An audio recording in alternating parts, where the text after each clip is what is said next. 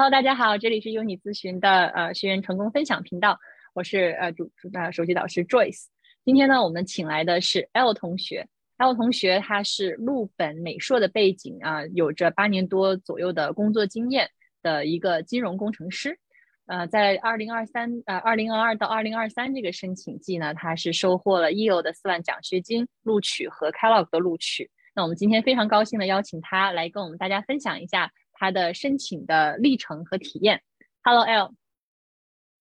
L，Hello Joyce 老师你好，and 大家好，就是非常开心今天能够过来分享我自己的呃申请的经验，也希望能够帮助到大家。嗯，感谢你的时间，也欢迎你。那我们就从头开始说吧哈。嗯，首先呢，就是呃，像你的这个属于 engineering 背景的，在申请者中也算是一个嗯不多不少的这样的一个人群吧。那就是说，为什么在工作了可能有八年多的时间，八九年的时间，要去突然想到说，哎，take a pause，然后去读一个商科的学位呢？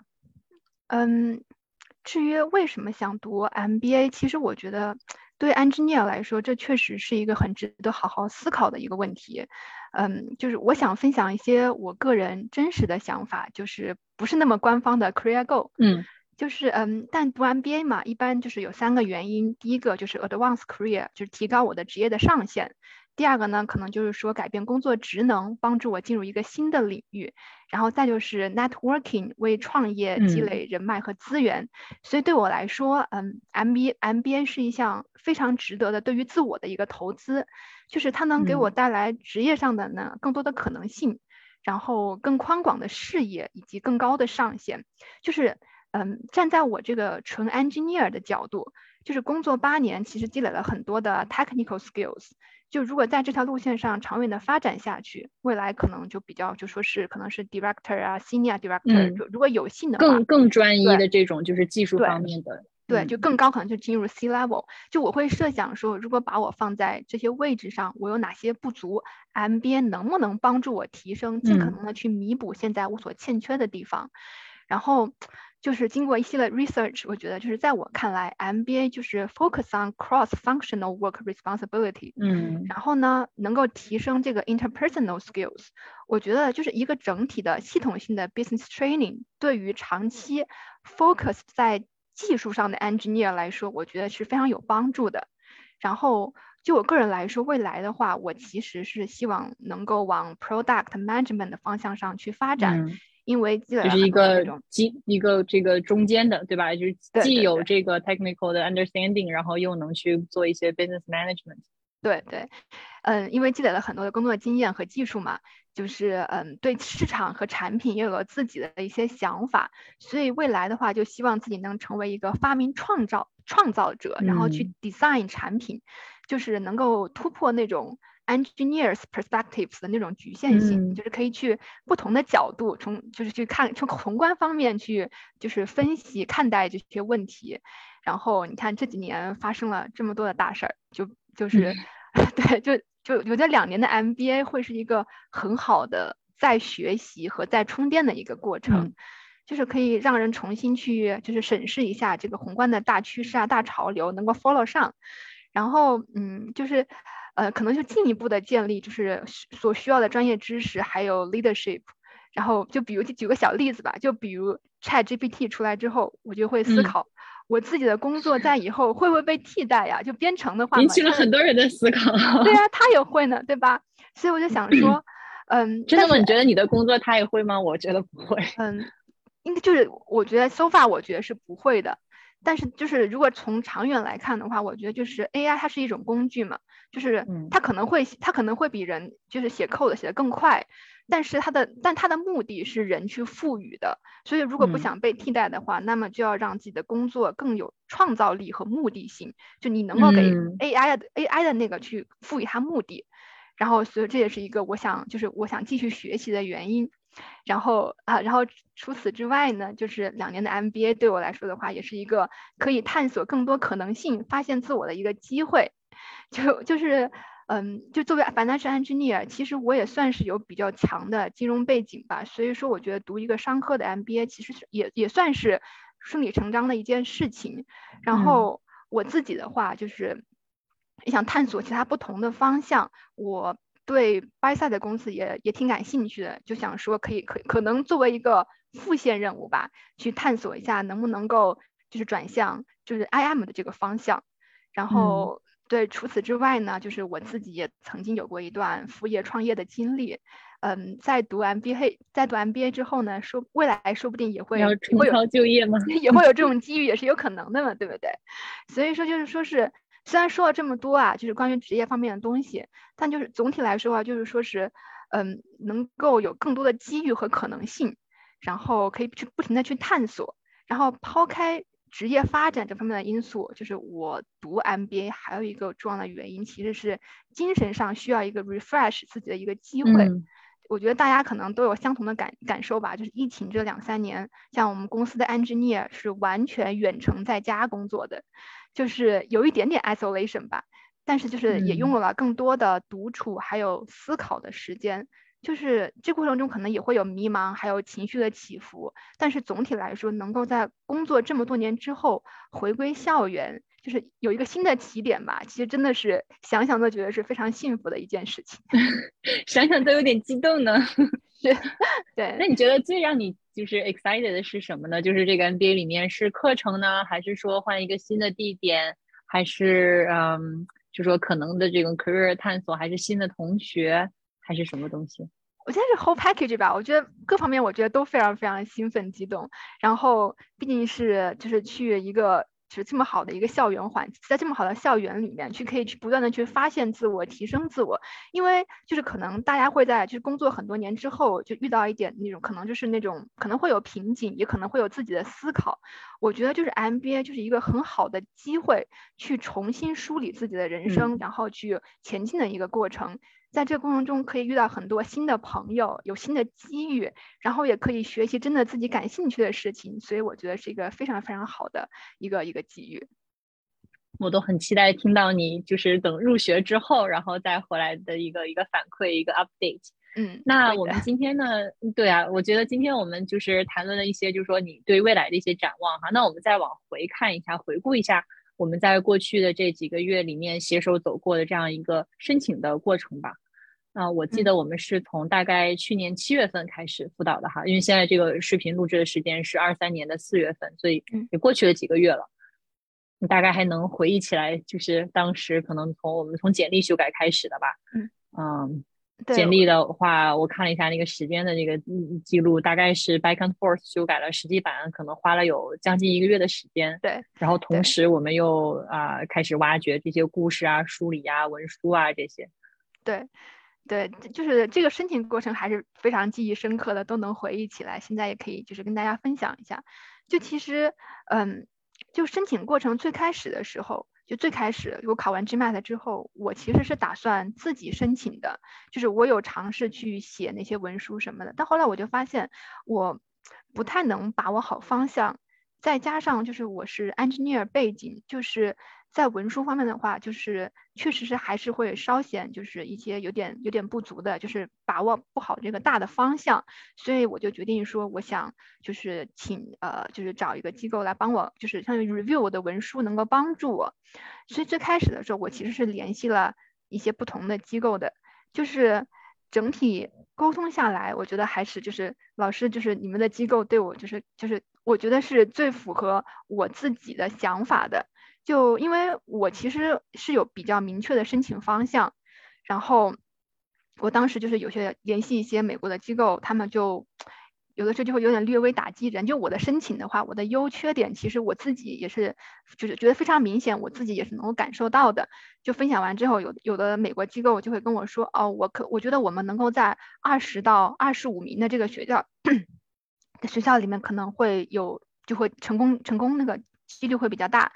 至于前面的话，他说他不建议我申请往更往前的。然后呢，排名的就是 MBA 排名二十到二十五名的学校。对，是的，就是他们建议的。OK。对，有的时候就是觉得会略微有点打击吧，那个时候。然后呢，有些机构的话就上来就说，哦，你这个背景其实很好的呀，考的分数也很高，对吧？那我们就就是我们可以瞄准，就是前就是前面的 M seven 这样子的。然后呢，虽然说的是挺好，但是我心里还是会有一点不安那种感觉，就是真的是这样子吗？上来就就觉得说的有点空哈，就是他在不是那么了解的情况下，嗯，对对。后来我就跟萨克老师就。约了半个小时时间来聊天，然后评估一下我的这个申请的这个材料。就是当时就是 Zack 老师对我就是其实和我自己的想法也比较比较吻合，就是就是嗯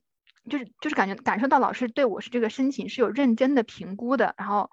然后他们也就最开始的时候也会告诉我说，嗯，我的择校可能呢比较 aggressive 一点，风险会比较大。但是呢，他们也就是也理解和支持我的这个选择，愿意去帮我。但是也就告诉我说，呃，我们可能结果会是什么？就如果我不想再往后申请的话，他们就是你们也是接受的，但是也会告诉我说，你现在这个你现在这个申请的这个这个背景，就是我们我们需要预料到不同的可能性，所以说我们就大家一起加油。所以我在这个过程中，我感受到就是那种尊重吧，对，就是感到是一种一种尊重吧，就是嗯。就是能够去倾听我自己的就是想法还有意见，然后并且能够帮助我去实现我一个相对于就是比较 aggressive 的这个选校的这个策略，我觉得其实是非常感激的。就是嗯，这是我最开始的一个感受，然后就顺利就开始合作了。然后最开始的话，其实改简历、梳理 career goal 其实是一个有点略微 painful 的一个过程。是吗？怎么 painful？就我记得，反正但是也不光是你了，我觉得几乎所有的学员都会有过那种，哎呀，非常的挣扎，就是说，哎呀，那你就是你觉得这个也不行，那个不行，就是说，哎呀，我就这点事儿，对吧？你你你觉得还怎么不行？对，就因为就是像刚才我也说了我自己想读 MBA 的真实想法嘛，可能大家听完之后觉得，嗯，哎呦，好多想法呀，有点杂。你这个也想，就是这个也也想也想就是尝试，那个你想你也想去探索，你还有这么多的想法，就是从这一系列你有很多很多的想法中，你要梳理出来一条清晰的那种故事线，然后呢，就是。就是有要总结出来一个非常合理的，并且是 promise 的那种 career goal，其实是一个非常复杂的过程的。因为我们的想法最开始的时候，其实我觉得我的想法可能有点比较零碎吧，就是我说一些我想做的事情，然后我个人的一些经历。然后分享给老师，然后就是从中老师就不断的 push 我，就说哦，那你为什么想做这个？你想做这个的原因是什么？你有什么优势？为什么你觉得你在这上面一定可以获得成功，或者是说是你的兴趣，你的出发点在于什么地方？就是 push 我了很多。但最开始的话，就是因为就是比较零碎这种这种这种点嘛，要拼凑起来的话，其实有一点点小困难的。而且在改简历的时候。因为我觉得 engineer 可能都会有一个相同的小问题，就是说是我们可能 technical 的东西会比较多一点。非常 technical，对，看一下前几版的简历。对，就整个简历上全都是一些，就是就是用老师的话说，A O 根本看都不想看，也看不懂的一些 technical 的那种术语。就是说，但是这些是大家特别引以为自豪的一个，对吧？就是我记得你那时候好像也问过我说，那我这些如果这些细节都去掉了，他们能？知道这个是我会做的吗？会不会觉得我是在瞎编呢？对，就有这种感觉，因为就是就，然后因为后来就是我们做的工作，其实就是主要还是 focus 在技术上面的，就是就是比如说我们用到一些什么东西，然后我们会的那种那种 programming language，或者说是我们就曾经做 research 的时候用到哪些数学的这种方法 model，我们都会写上去。然后，但是这个呢，就不是 MBA 所想要的、所想所能够用的简历。就是 MBA 简历，就是需要那种结果导向性。就比如说你做了什么，这个东西，你你能够给，就是造成了一些什么样的结果，就这个结果才是最重要的。但是其实 engineer 有些时候就是说是 OK，我做完这个 project，我 design，我做一个非常非常漂漂亮的一个程序或一个 model，我交出去了之后，有的时候就。并没有就说 OK，我这个 model 给我们公司带来多少的增长的收益，或者说是有多少的新的 client，或者说是大家的反馈我想起来了，那个时候我还问你，我说他有什么样的 impact 呢？你说哎，这个我还真不知道。我把这个 model 交上去了之后，我得再去 check 一下。对，是的，就会有这样的一些小过程，所以就是就是会发现自己一些曾经没有特别在意的一些点吧。就其实我觉得这个过程也是一个在不断的梳理自己，就是过去的经历，然后再提升自己的一个过程。就发现了很多很多我曾经没有注意的点，并且我也有时候还会谴责自己，哎，我当初怎么没有注意这些点呢？为什么就是没有就是就是把自己的经历。就是给完善一下，大家就这样的一个过程。其实这个商学院对你的 training，在你申请的时候，对你的这些材料，对吧？让你准备材料，对你的这个折磨就已经开始了。你没觉得在现在这个期间，其实你回头看自己的经历，就跟当年看不一样了？对，是的，就是我现在就能，就是就是更加知道我。我工作造成的 impact，以及我未来想想要什么，想从事什么，就会更加的清晰，就是一个从过去到未来的一个过程吧。我觉得就是这个申请，就是能够帮助自己树立一个，就建立一个框架。就是你可能就是曾经作为一个 engineer，就是可能脑子里面有很多知识，有有一个知识树。但是我觉得一个申请的过程，就是把这些树叶都连在一起，然后学习 MBA 的过程，可能就是是让你这棵知识树能够就是。蓬勃成长吧，就枝繁叶茂，以后能够走得更远。对，你的这个呃类比，我觉得特别到位。然后，嗯，对，然后梳理完简历之后，那真的是一个比较长的过程。然后就开始就是开始就是进入到写 essay 的过程了。就是在这个过程中的话，其实我觉得一开始就写第一篇第一个学校的时候，那我真的是 有点嗯有点纠结。第一个学校是最难的，嗯，对，都是这样的。对，就是把握不好重点。就是就那个时候，老师就是帮我一点一点梳理我的 career goal。然后就是就在这个过程中，我觉得。比较重要的一点就是我的我的感感觉是非常好的一点，就是说是，嗯，老师是在帮我去润色升华我的经历，就而不是说是我来申请，然后呢，老师把我放到。他们已经预先设计好的学校可能喜欢的人设里面去，然后再去编故事或怎么样，而是就是老师是结合我自身的故事去润色、去升华，然后把我包装成更好的自己。就说我自己的这个申请的这个人设是基于我自己的经历的。嗯，对对，这个的 authentic authenticity 是非常非常重要的。对，就是说是在申请中，我觉得真的是就是做到了，就是做做我自己吧，就是就是而且。就是在这过程中的话，就是有一些我从来没有跟别人说过的故事，我也会分享给老师。哎，我记得有一次我们梳理完之后，好像咱俩都有点 emotional。对，是的，对，就是老师真的是非常认真的倾听我的故事和我的想法。就有一些我觉得可能就是不是用来。就是申请学校的那种那种故事，跟老师讲了之后，老师也会帮我去从中挖掘出来那种闪光点，然后看如怎么样能融合进我的 essay，融合进我的经历里面，就是也是一个从过去推到未来的一个过程吧。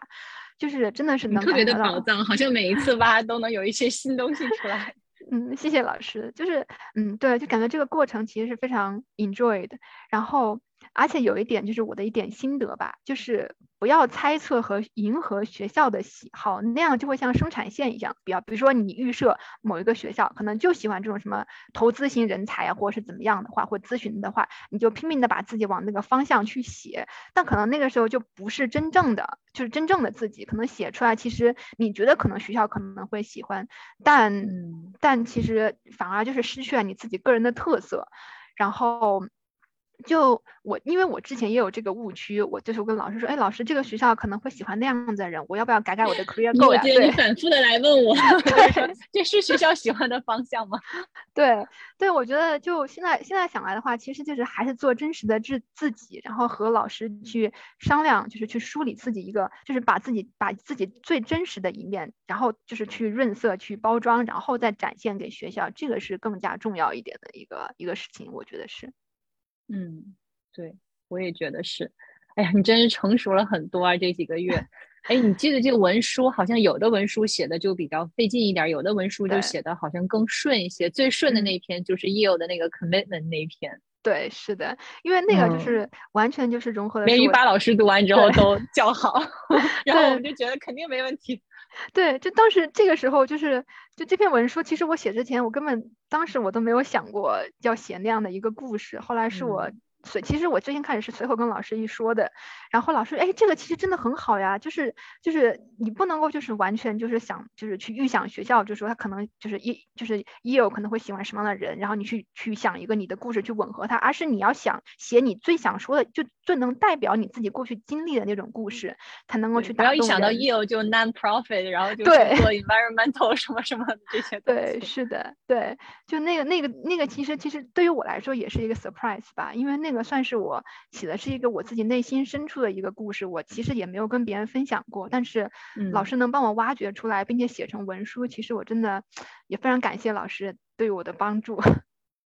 那篇我读完之后也挺大的触动的，因为我记得其他的这个文书啊，啊，好像写的时候就感觉就是你都有点觉得说，哎，不知道就是该往哪个方向去写啊，你也在揣测学校，然后你也在去分析自己。然后，但是那一篇呢，就感觉从第一版开始就挺顺的，就一读就能感受到你的那种就是真情实感在里面。所以那一篇我一读起来，我就好像我记得读完第一版，我就跟你说，我说这个写作有进步。感谢老师，那个时候我还挺开心的，因为之前在写其他学校文书的时候，就老师 push 我特别多，对，有点被打击，就是各种各样的改，哎，改了之后还，哎，这个还是。不太理想，你再改一篇，再改一篇。哎，你记不记得？我还记得呢。我这边就是咱俩还有时差嘛，就是我这边很晚的时候，我一般就是呃晚上就这边家人都睡了嘛，然后就感觉夜深人静的时候改文书是最有状态的。然后我一看 一看到你这个 L 写的这个文书之后，我就忍不住要给他打电话，我说睡了吗？没睡，打个电话。然后我就给你一顿说，说你看你这是怎么怎么不 make sense，你那个逻辑怎么怎么不对。对，是的，啊，就是真的，就是我感觉你那个时候好像有一阵儿就挺 frustrated，就感觉，哎呀，你又说我，就，哎，其实没有啊，其实老师说我，我就我其实真的老师说我，其实就是我还挺感激的，就就是 frustrated，肯定是有一点点，就是哎，觉得怎么自己这个都写不好呀，怎么办呀，就有种纠结在里面。但就是，但就是，嗯，也也是在不断的挖掘自己吧。我觉得这个 push 是非常非常必要的。就比如说。嗯，有一个印象特别深的，就是说是在写 Y School 的时候，就新开始就写的比较 general，而且我当时记得那个好像就是规定的那个上限可能是写三四百个词吧，我一开始就写了一千二百多个词，就是 对就是特别特别长。老师就说，嗯，我觉得你想的倒是挺多的，就是太宽泛太 general 了。就是你要你要想的说是，首先就 why School 的话，就是你你要想的是学校能够帮助到你。给你给你带来什么帮助，并且你在这个学校里面，你可以带来什么样的 contribution，这是一个双向的过程。就是为什么非你不可？就你写，你现你现在开始写这些东西，就是感觉换一个人也可以，但是为什么非得是你呢？就是你能够从学校里面获得些什么？就是只有是你需要的东西，以及你给学校能带去的是你独一无二这个东西，才是应该体现在文书里面的。然后我当时就想说啊，我有什么独一无二的地方？我有什么学校是就是非我不可的地方呢？就是找到怀疑自己，对，就怀疑自己。我说，感觉当时就有时候想说，哎，这个学校也不是非我不可嘛，就是要不算了。然后对，想着想着，感觉说，要不还是别申了。对，这过程就是对开玩笑，确实就是就是这个过程，就是真的是不断的去发现自我，然后。就是也更能知道你自己最后是从想从想从学校里面得到一些什么样的资源和帮助，以及最后你你以你自己的这个背景和你的个人特色，能够给学校去 make 什么 contribution，我觉得这个是一个非常好的发现自我的一个过程，然后也是在申请的时候，其实就在不断的不断的提升自己，是这样。然后回回顾这几个月哈，那其实我觉得有一个挺重要的点，就是 L 同学准备的是非常早的，他就相当于早早的这个分数出来了之后呢，就在这个工作之余就全情投入到申请中。那也可以看到，就同学们在咱们这个聊天中也感受到，这个其实 back and forth 是很花时间的，不管是文书方面，还是这种沟通方面，还是这个这个简历的不断的修改，所以就是说。呃，给现在还在刷分的同学一个小建议吧，就是说千万不要埋头刷分，完了之后说剩几周的时间，然后才突击一下文书。很多时候就这种突击啊，反倒是就肯定是效果不会特别好的，因为像这种沉淀、这种修改都是需要时间的。你对自我的一个认知的一个提升也是需要时间的。对，对，这是肯定的。然后我记得我当时有就是有时候就是有一次就是临时想多升一个学校，那个真的拖到了很晚，然后。确实就很能感觉到，就是如果时间不充裕的话，就是在写的时候，确实就是有很多你想去做但是没有做到的事情，然后就是给自己造成遗憾吧。然后我当时就是就是比如说。你申请的时候是需要去跟很多校友去联络的。就如果你开始的申请比较晚的话，就很就是比如说你 deadline 前两个星期才去 reach out to 就这些人的话，很可能很有可能联系不到，对，是不会回复你的。就你需要有个长的这个过程去充分的去了解这个学校，然后再去构思你的这个 essay。然后呢，但是如果你真的是申请的开始很晚的话，我觉得也不需要怕，因为那个时候我就我记得是老师真的是非常非常。用心 熬夜给你改，天天熬夜帮我 改。对，就是我觉得我已经睡得很晚了，对吧？然后经常我睡得很晚的时候，发现哎，老师突然就给我发个消息，你要怎么怎么怎么改，然后我就嗯，哇，我就想说哇，老老师这么晚了，你不要这么辛苦啊，你先睡觉吧。我就想抄老师说，你马上就要交了，还睡什么觉？赶紧。我记得有一次就是，我记得呢，你特别客气，然后说哎，老师你要注意身体，然后我就说。我说你这个臭 L，你还你还嘱咐我呢。我说要不是你，就是拖到最后，对吧？我也不要熬夜。对，那确实就有，就是当时就是想，哎，多升一所就是学校这样子，就这样子，呃，也是可以 work 的。但就是说是希望大家还是有更加充裕的时间去准备，然后写的也会更好一点。但是也非常感谢老师在这个过程中就是给予我支持吧，就是。不管再晚，就是对我记得老师当时还开玩笑说：“哎，我觉得你是不是睡得太多了一点呀？”就说我，然后我说：“我说啊，我已经熬得很晚了呀。”他说：“你看别人，你看人家就是每天就睡个四五个小时，我看你过得还挺滋润的。”我说：“嗯，是的，我一定会更加努力的写 essay 改的。” 没办法，做我们这行还要兼职打鸡血。对，是的，就就其实发现申请过程中真的就是已经虽然过关了那种。工作比较久嘛，过惯了一些稍微安安逸的日子，但是后来发现自己还确实还是潜能无限的，就可以去就是去就用就是用更多的时间去做自己想做的事情。其实这也是很幸福的一个过程，虽然忙碌，但是非常非常的充实和开心。嗯，很高兴听到你这样的一个嗯一个感受哈。那你刚才也提到了这个跟校友的联系啊什么的，这个就是我们所谓的 networking。嗯，这个 networking 其实是非常花时间的，所以说哪怕你在刷分的同时不把文书什么的搞起来，或者说简历搞起来，那至少我简，我觉得至少要搞出一版比较漂亮的这个简历，然后呢去大量的 reach out，大量的做 networking，因为这 networking 它花时间就在于。你联系别人，别人未必过马上就回，对吧？别人回了之后呢，你要约时间，约时间之后呢，可能有时候要改期，然后聊一个呢，你会发现，哎，聊一个其实没聊出什么，可能因为是你自己不会聊，也可能是那个人他并没有就是很会给出这种信息，那么你就需要聊很多很多的人，然后呢，才能就是找到自己的沟通风格，找到自己的这个就是可能对于别人来说的一个兴趣点，呃，找到不同学校跟你的这种啊 chemistry，所以这些就都是需要花时间的，可能。像你申请的学校，你觉得你聊了多少个人？得有几十个不止了。肯定几十个肯定是不止的，就就是没有没有，虽然没有特别特别清楚的去计数，但是我就记得那段时间，就老师给我规定的任务。每天就在 LinkedIn 上面要发出多少个，非常发个多少多少个邀请，然后一定要发出去，然后不管别人有没有回，然后每天都要去 check 一下，然后呢，再就是，嗯，然后就是多长时间？我记得就是持续每一段一段时间，很长一段时间都是都在这么就听按照老师的要求去做，然后收获也会比较多。曾经就是，而且我觉得有一个有一个点是我很想跟大家就是分享，就是说是。嗯，一开始我联系的时候，可能就是联系的就是那种学生呀，刚毕业的那种会比较多一点。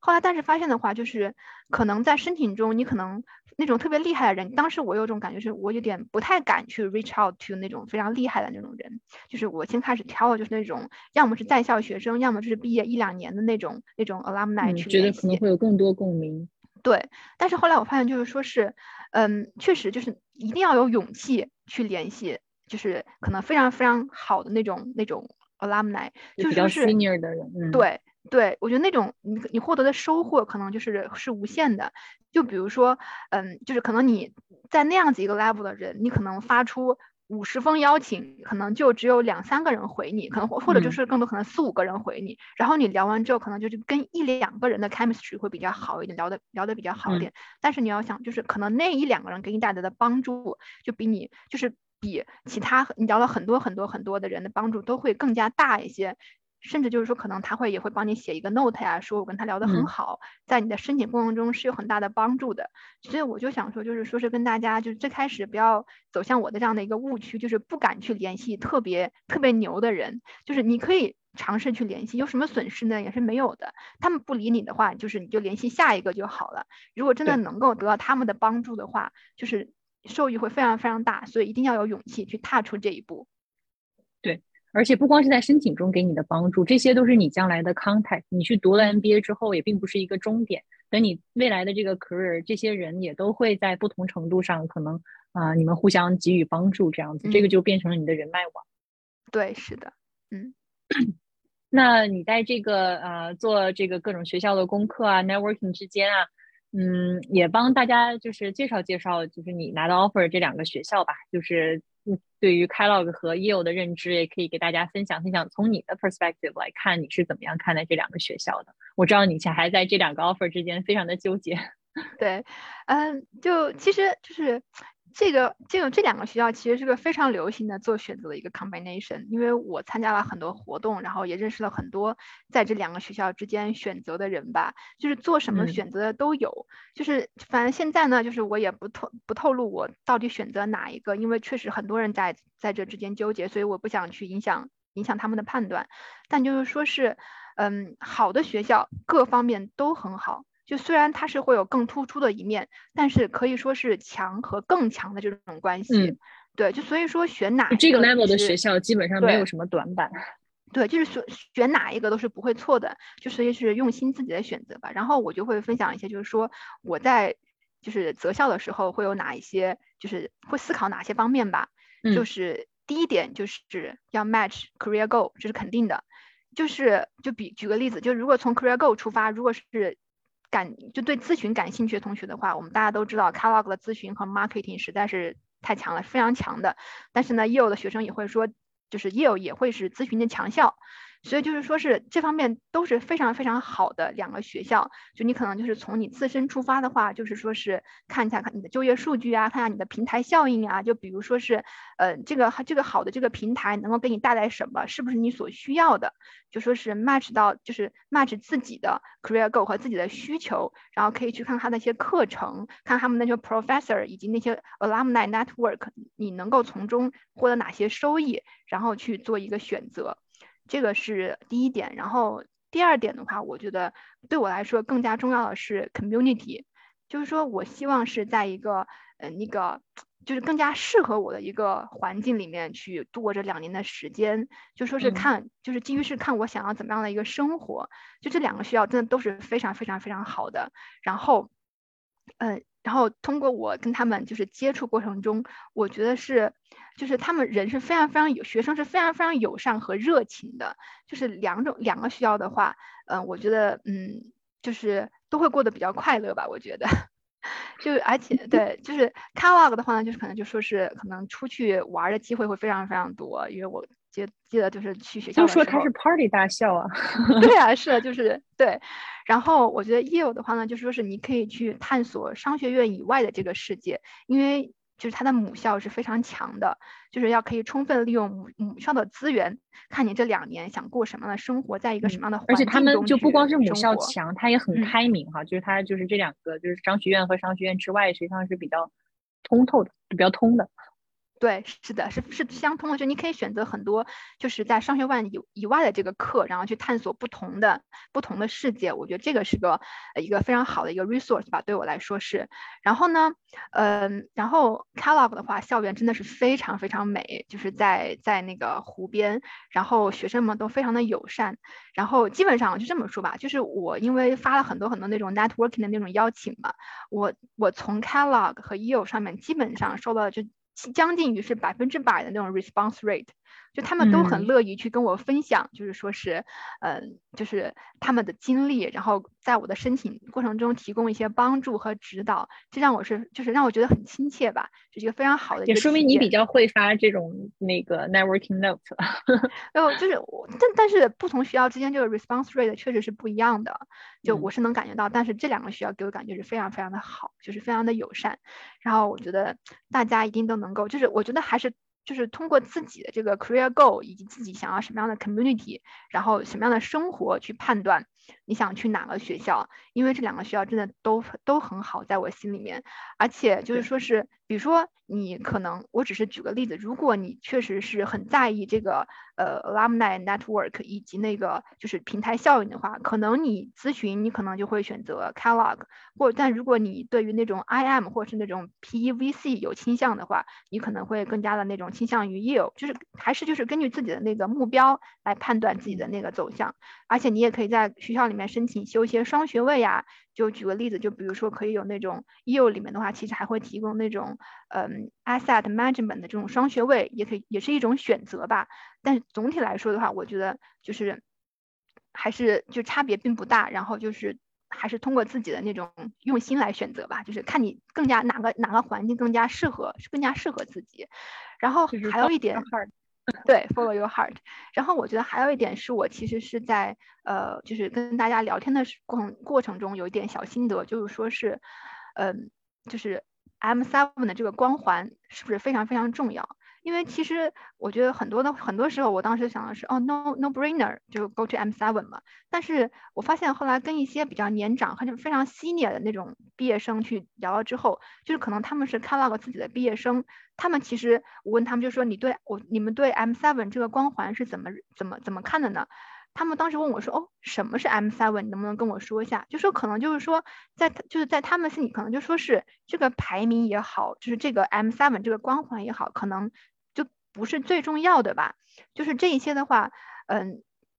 就可能是在我们申请中，我们会非常在意这个排名，非常在意这个，嗯，这个 M seven S sixteen 能够赋予给我们的一些额外的一些一些一些光环。但其实最终的话，还是还是看你自己个人的选择，以及而且就业，也就是最终看自己个人能力。平台能带给你一些加成，但落落到最后的话，其实还是看自己的自己。就是自己的自身的能力以及才能吧，就这些，嗯，嗯，确实是这样。不管在哪个学校，at the end of the day 还是要看自己。学校只是提供一个最初的平台。对，所以说就是 follow your heart，选哪个都不会错的。两个学校就是给我的感觉都非常非常好。嗯，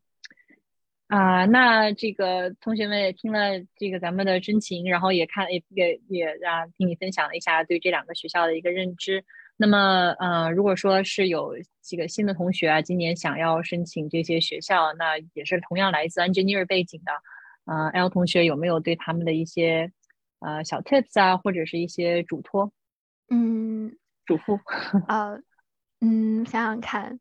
嗯，就我觉得，就是作为一个 engineer 的申请申请人的话，其实我觉得非常重要一点，就是真的就是说是要好好思考一下自己。为什么要读 MBA？就是读 MBA 有没有必要？因为我知道有很多大厂的 engineer，就是在美国本身就有着比较不错的配，工作也相对轻松且稳定吧。当然，我们不谈最近的这个 layoff 吧，我只是说，就是就是在过去这么多年这种情况下来看的话，就是大就是这个大环境对对 engineer 来说的话，其实是稍微好一点的。然后呢，所以就是说，对于 engineer 来说，就就是要确定自己有没有必要去投入这么多的时间和金钱。就是像我说的，对于我来说，MBA 是一项十分值得的投资吧。就是它能提高我职业的上限，但是你要知道，投资肯定也是有风险的。就是你要想好可能的 loss，就是两年的收入、学费、时间。但是对我来说的话，这个这个期望收益可能是远高于这个 loss 的，所以我愿意去投入。但是呢，每个人的每个人的这个这个。就是是不一样的，就是这个背景是不一样的，就是可能他们需要考虑生活中那些考虑那些 concern 会更多一些，所以大家就是一定要去，就是根据自己自身的情况来判断一下这个投资是不是值得的，是不是必要的，这个是一定要在申请之前想清楚的。然后第二点就是其实就是还是围绕我的那种简历出发吧，就是说是就是注意你自己的结，就是因为我们需要写一个结果导向型的一个一个简历。就是说，一定要知道自己工作带来的成果。就我们可以从，如果要申请的话，可以从现在开始就去跟不同的 team 去联系，跟 front end 去联系，总结自己工作带来的 impact。就是不要太 technical 了，就说是就就也不用等到说到时候真的去改简历要申请的时候再去不断的去挖掘，那个时候可能就会比较时间会比较紧。现在开始就可以去在不同的就是去总结一下。自己过去用不同的视角看待自己的工作，对带来的那些 impact，然后现我觉得这个是可以从现在开始做的事情。然后呢，最后一点就是说是也不光是对 engineer 吧，我觉得是对于所有的可能申请者来说，就是我建议是早点申请。我个人觉得啊，年龄也是一个资本。就是虽然说这个 MBA 申请是一个 holistic view 吧，就说是嗯，就是改变你可以改变的东西。然后呢，那些不能改变的东西，可能你就可能把劣势化成优势。然后对于我来说，我觉得我因为是有一个很，